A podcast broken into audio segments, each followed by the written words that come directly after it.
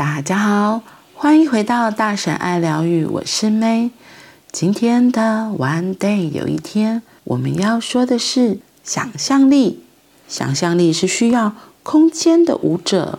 留白是不是空白，还是给想象力留下更多空间？如果你是电视台的高层，属下送来一个计划，说要做一个节目，把摄影机装在一列火车上，拍摄火车行驶沿途的风景。没有记者报道，没有主持人和来宾说话，就是一镜到底，一直拍。拍多久？拍七小时。播多久？拍多久？播多久？播七个小时。你会怎么反应？你会不会想，我的手下是不是白痴啊？还是他们以为我是白痴呢？二零零九年十一月二十七日，挪威的电视台 NRK Two 频道为了庆祝从卑尔根到奥斯陆通车一百年，播出特别节目。他们在火车上架了四部摄影机，拍摄火车行经沿途的风景。全程没有人说话，没有记者，没有剧情，没有编排。没有音效，全程一刀未剪。火车经过山洞时，画面就让它一片漆黑。如果山洞太长，才会有一点旁白做历史说明，免得观众以为电视坏掉或电视台讯号中断。这样播了足足七小时十四分，真的这样搞，这不是会把电视台搞死吗？结果收视率奇佳，破二十 percent。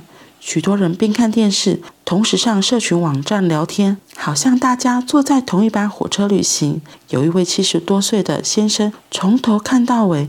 当火车抵达终点站时，他不由自主站起来拿行李，结果头撞到百叶窗。你说，挪威人是不是脑子冬眠结冰啦？看这种无聊节目，真的没别的事可做。播出铁道百年特别节目那天，挪威举行大选开票。这才真的无聊。电视台播出开票结果，结果收视率比气温还低。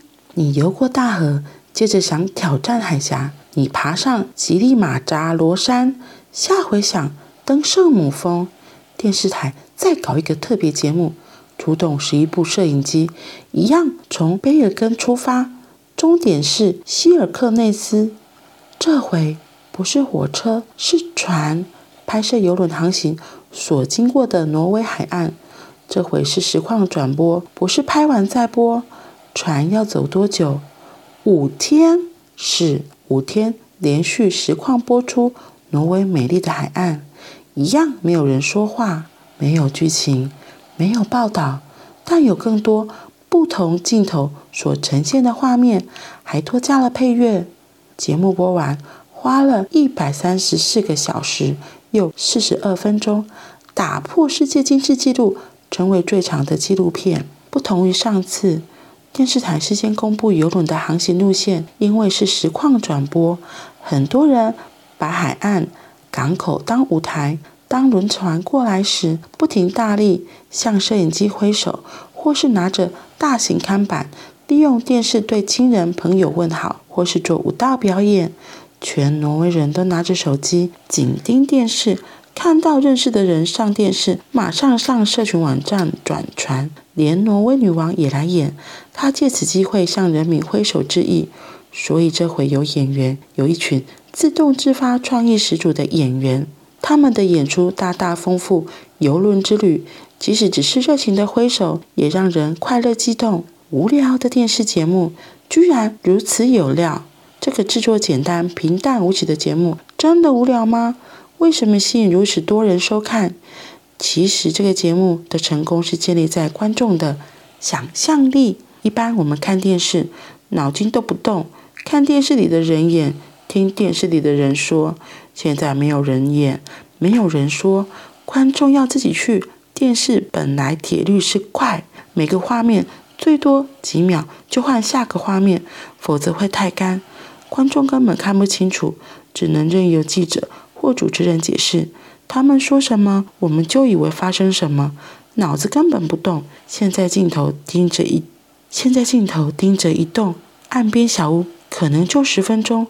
观众开始寻找细节，看见细节，为什么二楼有一扇窗户是开着的？是主人忘了关，还是有人从窗户跳出来，或是有人从窗户爬进去？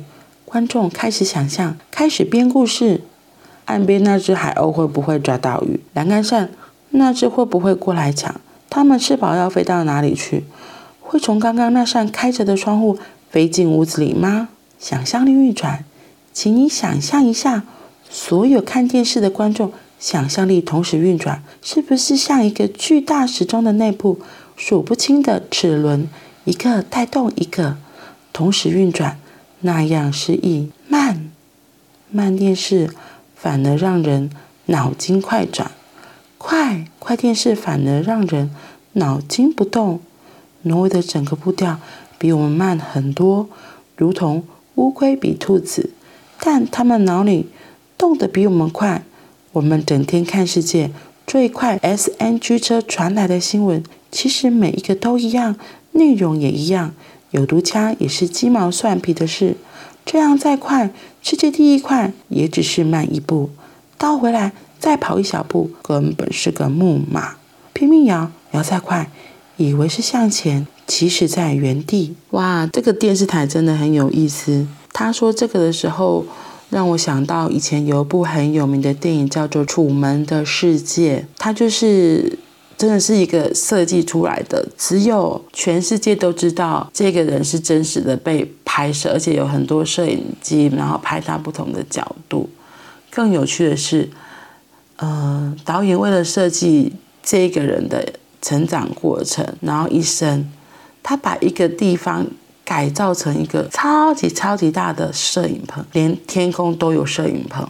对，楚门的世界会成功是。大家都有好奇心，对于一个人的成长状态，大家充满了好奇。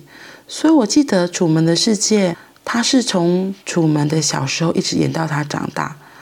只是比较扯的是，那时候导演还设计了一个他的老婆要来给他。可是其实楚门他有意外擦枪走火，喜欢上另外一个临时演员，然后没想到后来。就是剧情曲折，最后他们还是有个很不错的 happy ending。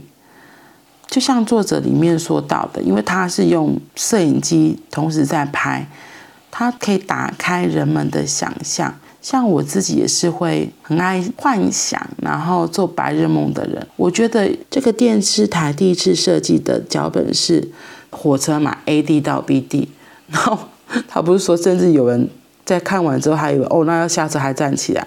我觉得这个观众真的就是身临其境，他已经完全进入这个摄影机里面的角色。不过我觉得有时候我也会偶尔就是坐车，然后然后短短的可能一个小时的车程，然后就只是看着窗外，看着窗外就会让人家很放松，然后看着窗外景物的变化，也是一个很疗愈的过程。所以或许这个电视也是类似这样子的状态吧，就。坐在那边，然后静静的看着路上不一样的风景，那可能也会看到不一样的人。这也很像我以前在通车的时候也是会这样，坐火车从彰化到台中，不算长也不算短的旅程，可是有时候看着窗外的风景就很疗愈。然后比较特别的是，他第二次他就有特地放送这个事情嘛，所以大家就可以去做自己的宣传，然后节目炒得更热。所以有时候我觉得，就是这也很像一个看着电视在旅行的概念啊，因为它真的就是同，因为它就是同步跟着 ING 在做这一件事情啊，你就也可以像身临其境一样。如果有机会，当然实际去外面走走是最好的。那如果真的受限于一些状况，闭上眼睛，让你的想象力可以飞来飞去，也是蛮好玩的。好哦。那我们今天就到这里了我们明天见拜拜。